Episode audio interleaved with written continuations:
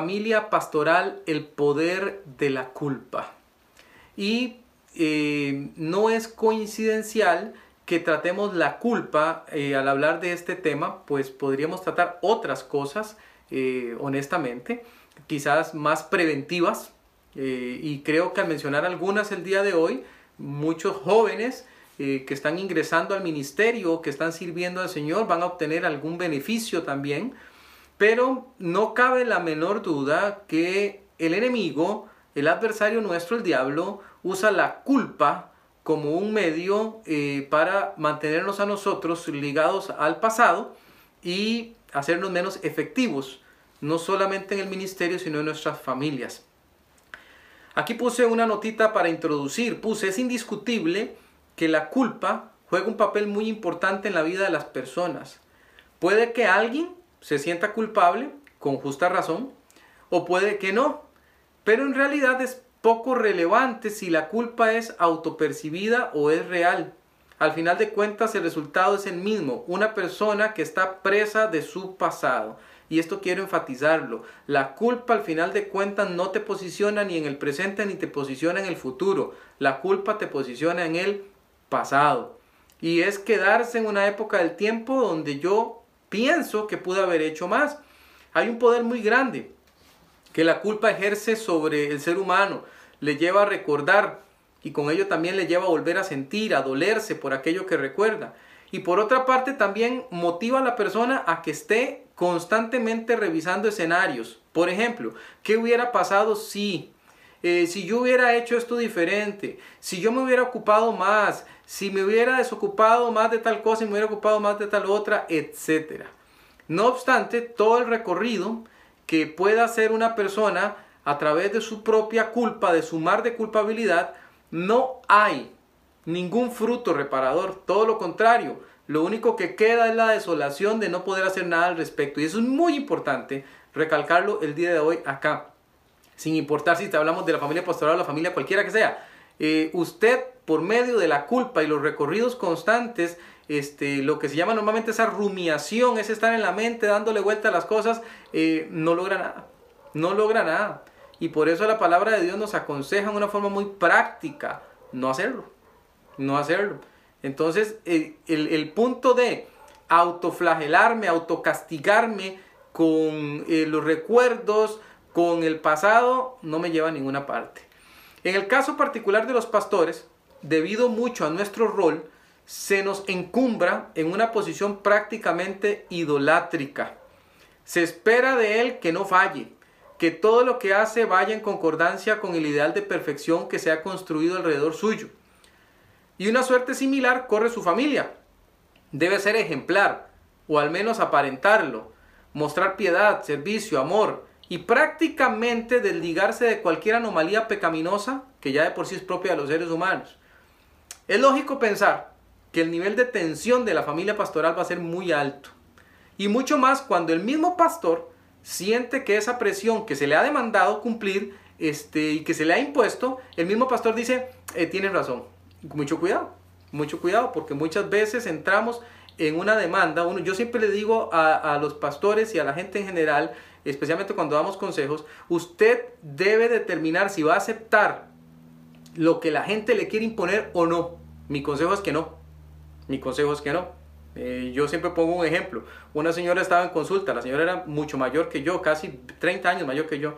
Y cuando eh, empezó a sentir el calorcito, ¿verdad? Porque estaba recibiendo, eh, ella me dijo, ay, yo podría ser su mamá. Y yo le dije, sí, pero no lo es. Usted no es mi mamá. Usted en este momento es una paciente que está aquí para recibir ayuda. Entonces, usted acepta o no acepta lo que le quieran imponer y de repente la congregación y las personas a su alrededor pueden querer imponerle cosas en las que se va a meter usted y se va a meter su familia para su propio malestar, no para su bienestar. Entonces, nada más para que lo tenga allí en la introducción. Lo primero que quiero que veamos con respecto a la culpa y la familia pastoral es lo que yo determiné, lo, puse en una diatriba en este momento eh, en dos cosas contrapuestas. Entonces puse, primer punto, el poder de los recuerdos versus el poder del perdón. El poder de los recuerdos versus el poder del perdón. ¿Qué puede más? Yo quiero decirle que puede más el, perdón que sus recuerdos. Pero muchas veces nosotros le damos un sobreénfasis al recuerdo. Yo he escuchado personas que mencionan, allá cuando yo empezaba en el ministerio, eh, tal cosa, y tal vez han pasado 20, 30 años de ese momento del tiempo, pero parece estar muy fresco el recuerdo de cosas que se dejaron de hacer, de cosas con las que se hirió a la familia, con las que se hirió a hijos, y de alguna manera siguen vivas, siguen dando vueltas, siguen circulando. Ahora, no me malentienda, por favor, no, no es que la situación no pasó. Claro que pasó. No es que no haya tenido consecuencias, claro que las tiene.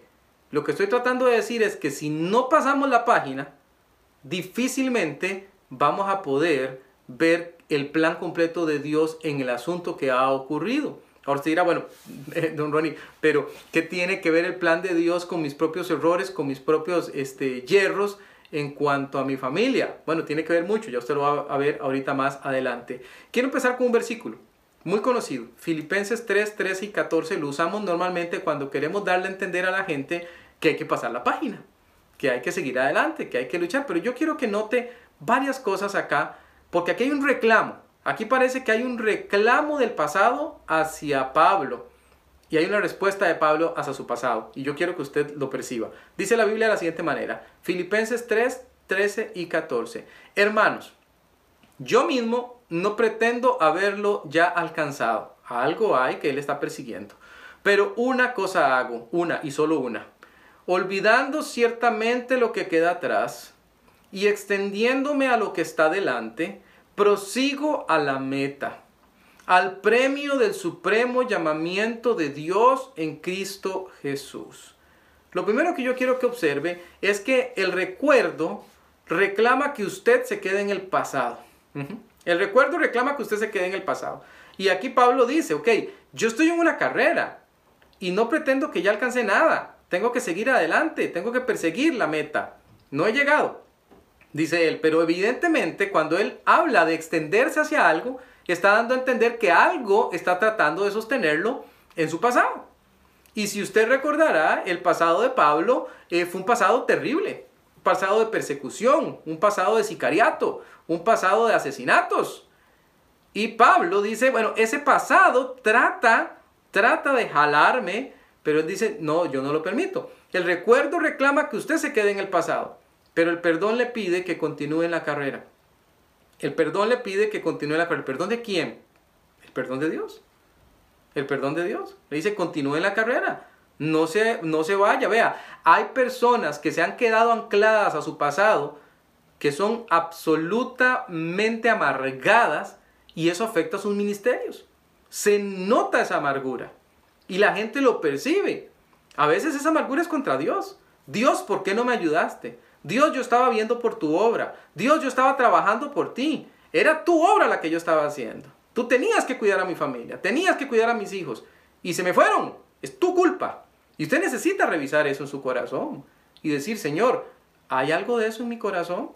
Hay algo en lo que yo te estoy inculpando porque el Señor evidentemente no tiene la culpa. Pero a veces nosotros indirectamente lo inculpamos. ¿Cómo lo inculpamos?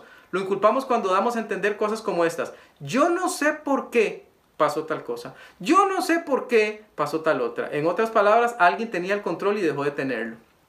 Tenemos que tener mucho cuidado con esto. Usted tiene que ser honesto, otra vez, mis hermanos. Yo hablo a siervos y siervas del Señor desde la óptica de usted necesita revisar.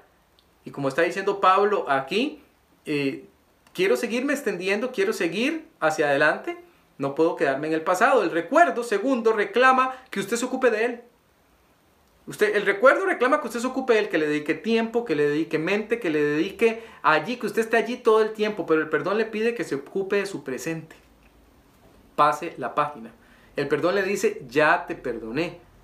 Una persona repetía muchas y muchas veces, una vez en consulta y decía, eh, pastor, yo le pido a Dios siempre que me perdone. Y ¿cuánto tiempo tiene usted pidiéndole a Dios esto? Y dice, años, pastor, años. No, no, no se preocupe. Dios ya le perdonó. Dios ya le perdonó. El que no se ha perdonado es usted. Pero Dios hace rato que le perdonó. Desde el primer día que usted oró, Dios le perdonó. Pero ahora usted necesita perdonarse usted y pasar la página pasar la página, seguir adelante. El perdón le pide que se ocupe de su presente. El recuerdo reclama que usted se inculpe todo el tiempo. pero el perdón le pide que se ocupe de dejar atrás. ¿Sabe que la palabra allí que se usó para olvidar, que está en una forma de gerundio, olvidando? Bueno, primero nos da a entender que es una actividad que hay que estar haciendo siempre, pero eso significa perder de la mente, literalmente. Significa perder de la mente. Negligir, eso es un verbo que significa pasar por alto. Abandonar algo. Descuidar, eso significa. Descuídese, descuídese de lo que quedó atrás. Pierda de la mente lo que quedó atrás. Pase por alto lo que quedó atrás. Abandone lo que quedó atrás. No se quede ahí.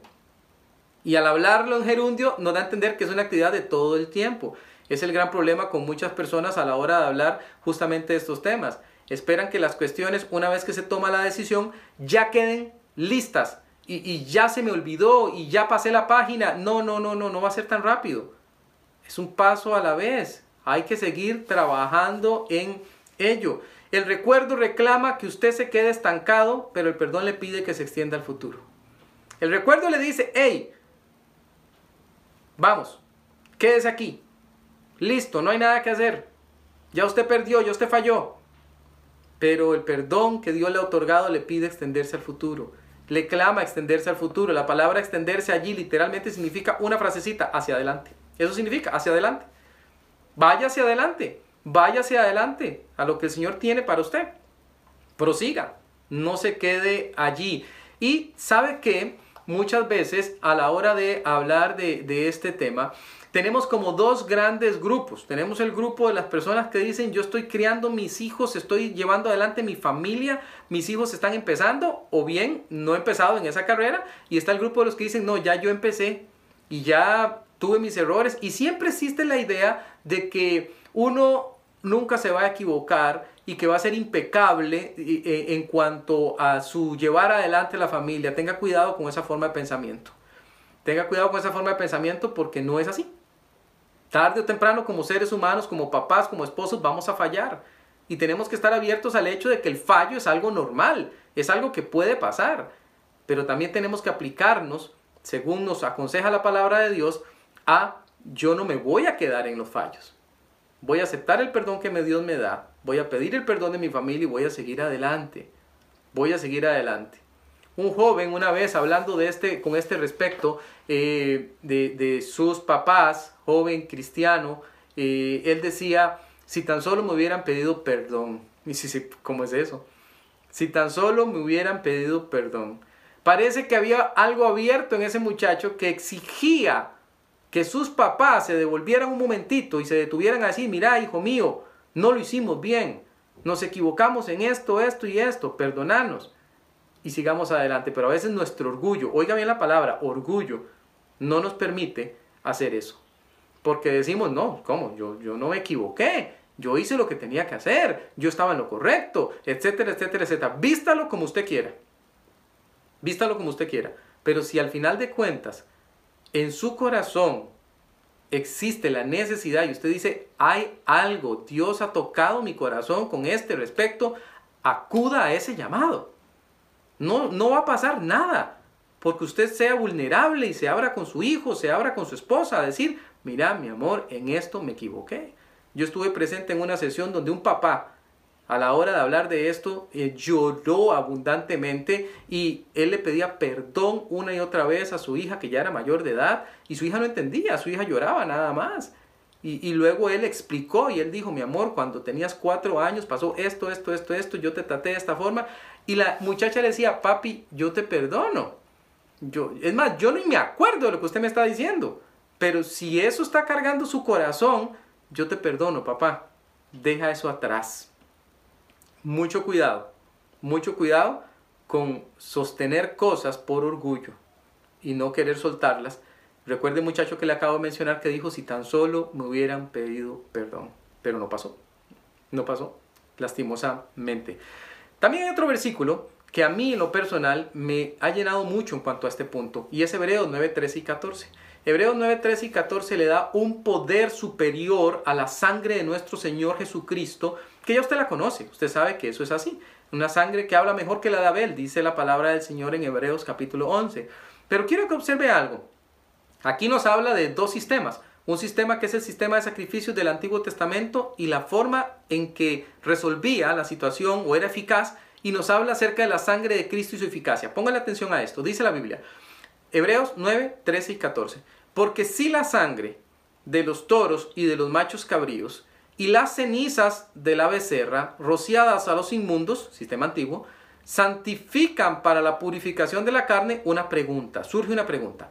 ¿Cuánto más, subrayenlo en su Biblia si no lo tiene subrayado, cuánto más la sangre de Cristo, el cual mediante el Espíritu Eterno se ofreció a sí mismo sin mancha a Dios, atención a la promesa, limpiará vuestras conciencias de obras muertas para que sirváis al Dios vivo? ¿Cuánto más?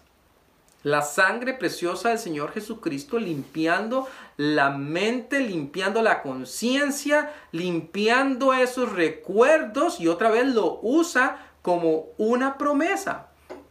¿Para qué? Para que sirvamos al Dios vivo. El recuerdo, el recuerdo va a exigir su completa atención, pero el perdón de Dios le pide que se enfoque en Cristo. El recuerdo le va a exigir su completa sumisión, que usted se quede por debajo de él. El perdón le pide que confíe en lo que ya Cristo hizo por usted. El recuerdo, el recuerdo le exige su completa aceptación. Acepte que ya no puede hacer nada, pero el perdón le pide que acepte su limpieza como un regalo. Y yo doy muchas gracias a Dios por eso. Acepte su limpieza como un regalo. Y diga al Señor, el Señor, el Señor ha trabajado mi conciencia, ha trabajado mi mente, ha trabajado mi culpa. Y, y Él me ha perdonado y me ha limpiado. Y el recuerdo le exige su completa dedicación, no se dedique a otra cosa. El perdón le pide que se ocupe de servir a Dios. Eso dice ahí. Limpiará vuestras conciencias para.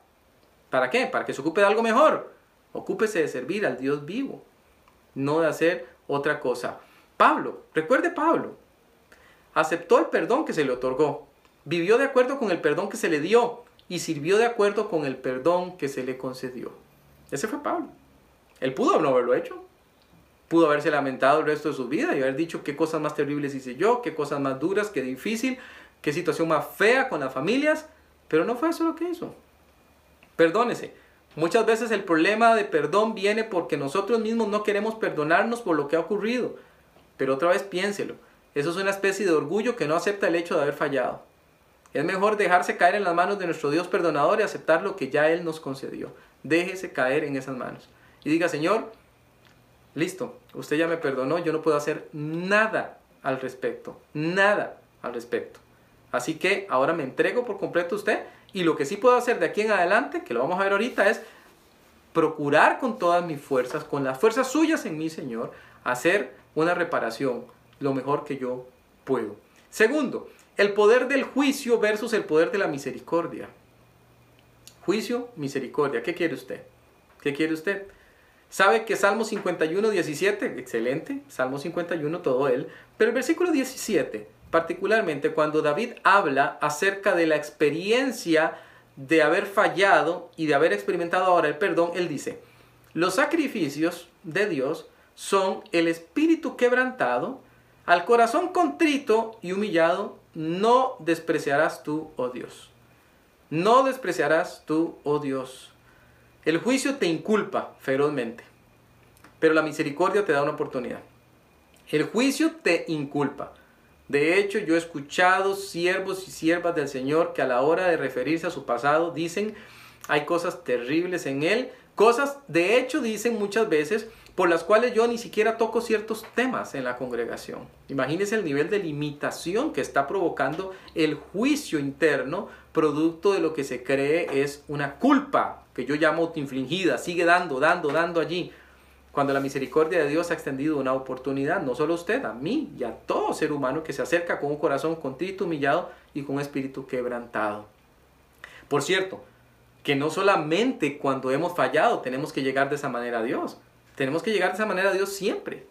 Ahora dentro de las peticiones había muchas que iban en orden de la sabiduría. Claro que se ocupa mucha sabiduría para guiar a la familia.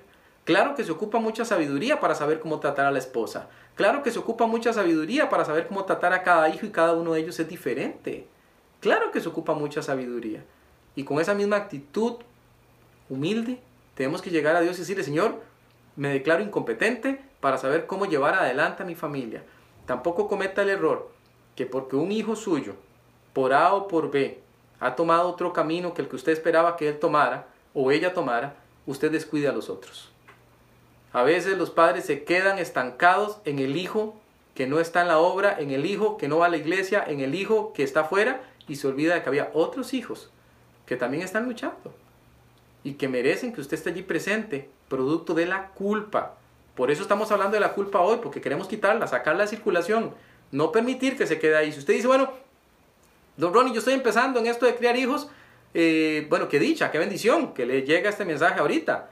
Y entonces usted diga, yo, yo resuelvo las cosas conforme van pasando y me pongo a cuentas con el Señor conforme va pasando y no acumulo culpa porque no tiene ningún sentido hacerlo. No tiene ningún sentido hacerlo. El juicio te entrega la condena, pero la misericordia acepta el quebranto. El juicio te cuestiona sin cesar, pero la misericordia te da libertad. El juicio te hace ver todo lo que está perdido, pero la misericordia le da espacio a la esperanza. ¿Cuál misericordia estamos hablando aquí? La de Dios. La de Dios. ¿Sabe que la palabra del Señor allá en Primera de Pedro, capítulo 5, versículos 6 al 8, si usted se fija en la porción completa, usted verá que en Primera de Pedro, capítulo 5, comienza hablando de los pastores. Apacentad la grey de Dios, ¿ah? para que recibáis la corona incorruptible de Dios. ¿Se acuerdan? Ahí viene. Y después hace un breve paréntesis y dice, jóvenes, y le dedica a los jóvenes, pónganse sumisos bajo las autoridades de sus ancianos. Cierra el paréntesis. Y luego dice, y todos, y luego aquí dice, todos, da tres lineamientos a todos. Ahora incluye a los pastores, incluye a sus familias, incluye a esos mismos jóvenes, incluye a las congregaciones, dice todos. ¿Qué es lo que quiere el Señor? Que todos hagamos. Leámoslo. Dice 1 de Pedro, capítulo 5, versículos 6 al 8. Humillados. Humillados pues bajo la poderosa mano de Dios para que los exalte cuando fuere tiempo. Ahí está la primera. Echando, la segunda, toda vuestra ansiedad sobre Él porque Él tiene cuidado de vosotros. La tercera, sed sobrios y velad porque vuestro adversario, el diablo, como león rugiente, anda alrededor buscando a quien devorar. No pierde de vista el contexto. Esta porción empezó hablándonos de los pastores. Es necesario humillarse bajo la poderosa mano de Dios. ¿Quién? ¿La congregación? No, el pastor también. El pastor también. El pastor también debe humillarse bajo la poderosa mano de Dios. Me llamó la atención en esa porción la poderosa mano de Dios. ¿Qué, no puede hacer la poderosa mano de Dios? Analice conmigo un momento. ¿Qué no puede hacer la poderosa mano de Dios? ¿No le parece interesante que la Biblia use justamente ese adjetivo, poderosa? La poderosa mano de Dios. Es como que el Señor nos estuviera diciendo, vale la pena humillarse, ponerse sumiso bajo su autoridad, porque Él tiene una mano poderosa. ¿Para hacer qué? Lo que quiera. Para hacer qué? Lo que sea que haga falta que sea hecho. Mi familia, mi familia está también bajo la poderosa mano de Dios. Él puede hacer con mi familia lo que quiera. A unos milagros más grandes que jamás yo podría pensar. Amén. A unos milagros más grandes que jamás yo podría pensar. Aún eso. Porque a veces yo veo que el discurso que en muchos casos se habla de esto es, bueno, eh, cometí un error, vinieron consecuencias y ya todo está perdido. Ahora olvídelo, ya esto se quedó así y nada lo puede reparar. Jamás, jamás. Y el Señor no lo recuerda y dice, hey, ¿por qué no se pone bajo mi poderosa mano para que usted empiece a ver cómo yo actúo? La poderosa mano de Dios. Y luego dice que la recompensa vendrá a su tiempo de parte de Dios. Mi ansiedad debe ser entregada y su cuidado tiene que ser totalmente aceptado. Yo busqué la palabra echando, epiripto, ¿Qué significa lanzar sobre? ¿Una parte nada más? No, todo. Todo, eche toda su ansiedad, láncela sobre él. Eso es lo que está dando a entender ahí. Un fallo en el cumplimiento de estos deberes va a darle espacio al adversario, que es lo que nos advierte el último versículo. Yo no estoy haciendo eso, entonces usted está dejando de ser sobrio, está dejando de velar en cosas donde debería estar velando, y su adversario, el diablo, que anda como un león, va a tomar ventaja de hecho y yo me temo, y me lo temo mucho, que eso ha ocurrido en muchas familias pastorales y no debiera ser jamás. Vea, yo he visto ministerios gigantes, gigantes, ministerios muy usados por el Señor, grandes.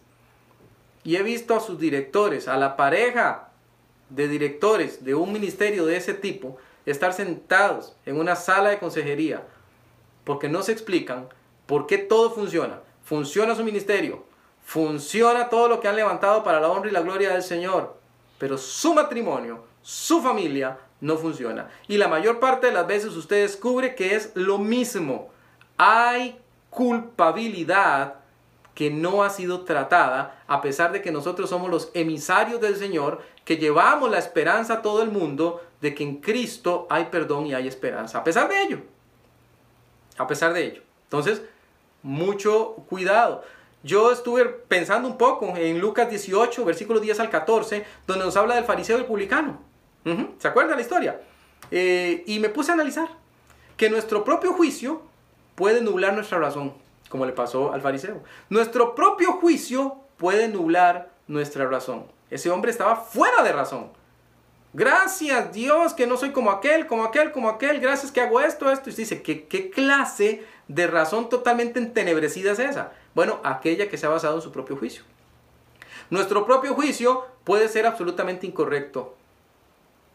Usted puede estar pensando de algo con este respecto que estamos hablando hoy y usted tiene que aceptar delante del Señor, Señor, estaba equivocadísimo, fuera de orden, no estaba correcto yo, Señor.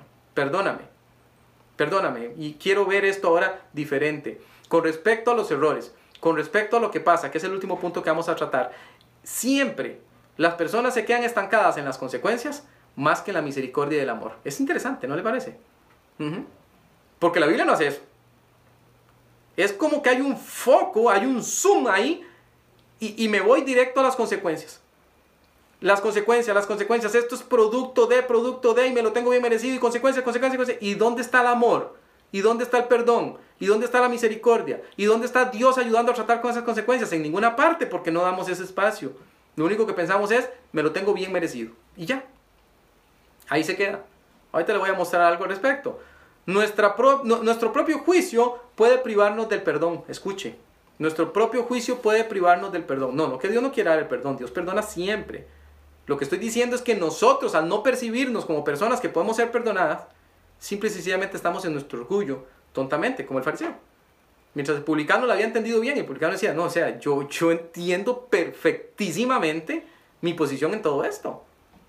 Y sé que ni siquiera acercarme puedo, me da pena. Nuestro propio juicio puede alejarnos de una correcta relación con Dios. Escucha este último. Nuestro propio juicio puede alejarnos de una correcta relación con Dios. Un pastor en su momento de angustia decía esta frase, Dios, ¿por qué me haces esto? ¿Por qué me haces esto?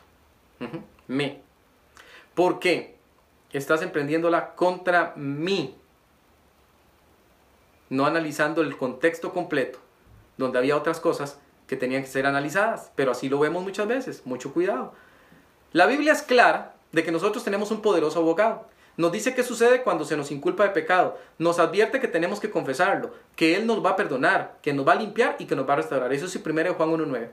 Y luego nos amplía lo que sucede en un litigio que ocurre en el mismo cielo, donde coloca a Jesús como nuestro poderoso abogado defensor. 1 Juan 2.1. Él es nuestro poderoso abogado defensor. ¿Habrá algún caso que el Señor Jesús haya perdido? ¿Será su caso un caso perdido? ¿Será que el abogado de abogados no puede defenderle? ¿Será que la culpa tiene que ser imputada a usted por siempre? ¿Será que tiene que vivir usted con el juicio a cuestas? La respuesta es un rotundo no. No. Usted no debe vivir así. No puede vivir así. No tiene que vivir de esa manera mucho, pero mucho cuidado porque la familia se ve afectada por ello. Y a usted otra vez, que está empezando familia, tome nota, tome nota, tome nota para decir, no, momento, yo hago lo que tengo que hacer y donde me equivoco, acepto mi culpabilidad, dirimo la situación, pido perdón, me alejo, acepto el perdón del Señor y sigo adelante. No hay por qué aplicar una rudeza extrema, ni a usted ni a su familia. Recuérdelo, por favor. Recuérdelo. Tercero y último, el poder de las consecuencias versus el poder del amor. ¿Consecuencias? Sí, sí las hay. Amor, más grande que las consecuencias. Más grande que las consecuencias. Muchísimo más. Quiero que observe algo. En Juan 7, 10 al 11, tenemos un relato. Aquí está el relato de una mujer que fue encontrada en el acto mismo del adulterio. Una cuestión terrible, terrible, terrible. O sea, uno no se puede imaginar cómo algo así pudo llevarse a cabo y cómo hombres pudieron ser tan perversos, tan malos eh, para hacer algo como esto. Pero bueno, alejándonos de ese hecho, aquí hay una situación muy incómoda, muy incómoda, una situación verdaderamente fatal. Y aquí está esta mujer, eh, podríamos imaginarla prácticamente pidiendo que la tierra se la trague. Quiere desaparecer de esa escena de vergüenza pública y muchísimo más de vergüenza delante del Señor. Pero quiero que observe algo que pasa. Dice la Biblia en el 10 y el 11. Enderezándose Jesús y no viendo a nadie, todos se fueron, usted se acordará, que esté libre de pecado, que tire la primera piedra, acusados por su conciencia, se fueron. Sino a la mujer le dijo, mujer, escuche la pregunta, ¿dónde están los que te acusaban? Segunda pregunta, ¿ninguno te condenó? Dos preguntas, ¿dónde están y te condenaron o no? Ella dijo, ninguno, Señor. Entonces Jesús le dijo, ni yo te condeno. Vete y no peques más. Ok, hay varias preguntas que tenemos que hacernos. ¿Dónde queda aquí la culpa? ¿Dónde queda aquí el regaño? ¿Dónde está aquí la reprimenda? ¿Dónde está aquí el sermón? Nos, nos faltó el Señor, nos quedó debiendo un sermón. Aquí faltó un sermón de regaño para esta mujer que vivía libidinosamente, libertinaje abierto. ¿Dónde está? ¿Dónde quedan todas esas cosas? ¿Qué haría usted estando allí presente? Señor, faltó. Faltó. Lo único que dijiste fue vete y no peques más. O sea, un poquito más, Señor. Fue el adulterio. Mira lo que ella andaba. Cosa terrible. Ni yo te condeno. ¿Cuánto tenemos que aprender nosotros del Señor? ¿Cuánto tenemos que aprender nosotros del Señor para nuestro propio beneficio? No se concentre tanto en las consecuencias. Concéntrese más en el amor. Las consecuencias clamaban una ejecución inmediata en ese caso. El amor cubría la falta. Las consecuencias demandaban una acción ejemplarizante. El amor ponía la acusación de lado. Las consecuencias exigían que hubiera alguien culpable. El amor daba plena libertad. Las consecuencias dictaban una sentencia. El amor otorgaba otra oportunidad. Así funciona el amor. Y cuando nosotros entendemos eso en nuestra propia existencia, como pastores, como servidores del Señor, entonces nosotros sabemos o no sabemos perdonados. Una vez hablándole de este tema, una persona me decía, qué difícil, don Ronnie. Yo le decía, ¿por qué es difícil? Decía, porque yo sé la cantidad de cosas equivocadas que yo he hecho. Y cuando yo pienso en eso, yo sé, él me decía, yo sé que Dios ya me perdonó. Yo sé que eso es, es así. Pero me cuesta no sentirme avergonzado delante del Señor. Entonces yo le decía, con Dios usted tiene que ser descarado. Si Él dice que usted le, perdonó, sea descarado, diga, Él me perdonó. Si Él me perdonó, Él me perdonó, eso es un asunto de Él. Su amor es tan inmenso, tan grande, más grande que el universo, más grande que el más profundo mar. Usted no lo puede entender ni pretende entenderlo. Simplemente se extiende usted. Acéptelo. Él dice que me perdonó, me perdonó. Esa mujer se levantó de allí y si alguien le hubiera preguntado, dice, él no me condenó. Así que voy a vivir como alguien que no está condenado. Viva como alguien que está ajeno a la condena. Por último, en 2 Corintios 12:15, con este versículo vamos a cerrar. 2 Corintios 12:15, Pablo, hablando otra vez. Y Pablo habla y habla acerca del poder del amor y lo que el amor te impulsa a hacer. Entonces él dice a los corintios, y yo con el mayor placer gastaré lo mío, dice él. Y aún yo mismo, dice, me gastaré del todo por amor. Voy a hacer todo esto por amor de vuestras almas aunque amándoos más, sea amado menos. Una contradicción.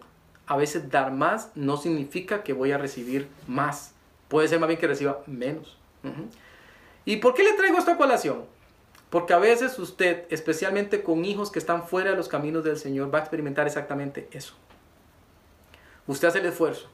Usted busca cómo animarles, cómo ayudarles, cómo traerles de regreso eh, otra vez al camino. Eh, pero pareciera que resisten toda intención de hacerlo. Eh, no se olvide que el amor es más poderoso que cualquier cosa. Dios es amor. Entonces, siga dando amor, aunque reciba otra cosa. Siga dando amor, aunque usted reciba otra cosa. Los hijos siguen siendo hijos, aunque estén fuera de los caminos del Señor. Escuche otra vez. Los hijos siguen siendo hijos, aunque estén fuera de los caminos del Señor. Usted sigue siendo papá, sigue teniendo las mismas responsabilidades, Y una de ellas es amarles. Amarles. Deje que el Señor trabaje en sus corazones y usted ame. Ame. A veces tratamos a los hijos, cuando nos hemos equivocado con ellos, desde la culpa. Eso es un error. Tratar a los hijos desde la culpa es un error. Porque cuando usted trata desde la culpa, lo que usted quiere es compensar, pero compensar erróneamente. Voy a ponerle un ejemplo. El papá se siente culpable porque ha hecho algo que no tenía que hacer, porque regañó al hijo de una manera que no tenía que hacerlo, porque le falló en una promesa que le hizo, qué sé yo, etc. Y papá se da cuenta de esto. Y entonces, para compensar al hijo, le concede algo que sabe que el hijo quería mucho y que él no le había dado, pero encuentra que ese momento es el mejor momento para compensarle con eso, qué sé yo, un celular, algo que le había prometido que le iba a dar. Entonces llega el momento para dárselo. Es su manera de decir, mira, perdóname, aunque no lo dijo directamente. Esa compensación desde la culpa no funciona. No funciona. Funciona siempre posicionarnos desde el amor. Desde el amor. El amor que pide perdón. El amor que dice, hijo, me equivoqué. El amor que dice, hijo, empecemos de nuevo. El amor que dice, hijo, vamos a salir adelante. Vamos a salir adelante. Y esto, esto va a cambiar, hijo. Esto va a cambiar. El amor nos lleva a hacer lo necesario. El amor nos lleva a gastar lo necesario. El amor nos lleva a sacrificar lo necesario. El amor nos lleva a desestimar lo necesario. No importa que sea. No importa que sea. Por amor, por amor, lo vamos a hacer. ¿Se acuerda de Saqueo? ¿Se acuerda de Saqueo? Saqueo está subido ahí en el sicómoro y aparece Jesús y le dice, hey, por cierto, baje de ahí, vamos a ir a comer a su casa. Y se puso gozoso. Es un, es un impío. Un impío con mucho dinero, dinero que le ha robado a la gente. Y él se puso gozoso de que el Señor Jesús le dijo, vamos, vamos a ir a comer a su casa. Y dice que él entró y después de un ratito se conmovió, el Señor le tocó y él se ha levantado y ha dado un anuncio que ha dejado abierto a medio mundo. Un anuncio de cambio. Yo quiero que piense un momento en el anuncio. No piense en la falta. no piense en la falta. Ahí la gente podía empezar a decir, sí, ese fulano me robó aquel día y me robó este otro día y cada uno podía empezar a hacer su lista, ¿verdad? Pero le aseguro que todas esas cosas que se podían decir no fueron tan grandes como la noticia que él dio ese momento. Las consecuencias se vieron opacadas por la restitución. Las consecuencias se vieron minimizadas por el poder de Dios. Las consecuencias se vieron pequeñas comparadas con el amor que le movió a hacer lo que hizo. Las consecuencias se vieron anuladas por el gozo del cambio acontecido. No se queden las consecuencias no se queden las consecuencias. A veces, otra vez, un, día alguien me hablaba y yo le estaba haciendo el ejemplo de que las consecuencias son como este, este terreno sembrado, donde usted sembró algo que no tenía que sembrar, ahora tiene que recogerlo. Entonces, este, esa persona dijo, qué duro, qué duro. Y yo le decía, bueno, tienes que recogerlo. Cuanto más antes empecé, mejor. Dale, empieza ya. Empieza ya. O sea, ya no vale la pena seguirse lamentando. Empieza a sembrar semilla diferente y recoge lo que tienes que recoger y listo. Pero a veces nos quedamos mucho en las consecuencias. Acuérdese de saqueo. La restitución vino a cubrir todo ese mar de consecuencias. Ahora quiero terminar con un mensaje de esperanza para usted. Si usted observa los relatos de los reyes en el Antiguo Testamento, usted se va a dar cuenta que de la simiente de David salieron muchos otros reyes. Algunos de ellos muy malos, malos, y otros muy buenos. En ocasiones el relato, escuche, nos lleva hasta 14 generaciones más allá del momento en que vivió David. 14 generaciones. Tradúzcame eso, pastor. Cientos de años, si no miles, después de que él reinó. Yo no sé si usted está analizando esto. No pasaron dos años, tres, cuatro, no pasaron 100, 200, 300, 400, 500, 600 años después de que él reinó.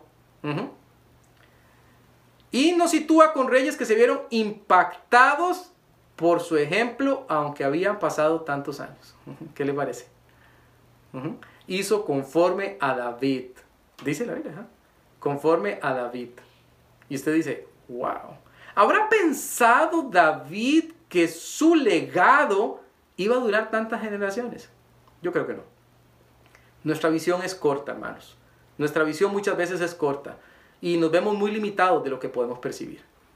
Pero su trabajo, su ejemplo, dejar de vivir en la culpa y ponerse a hacer lo que usted tiene que hacer, va a construir no solo para su familia presente, sino para la familia del futuro, la que viene en otra generación, en otra, en otra, si el Señor nos tiene por acá todavía. Combata los recuerdos con el perdón que Dios le ha dado. Combata el juicio con la misericordia que Dios le ha otorgado. Y combata las consecuencias con el amor que Dios ha depositado en usted. No se quede estancado allí, porque nada se logra ya de por sí.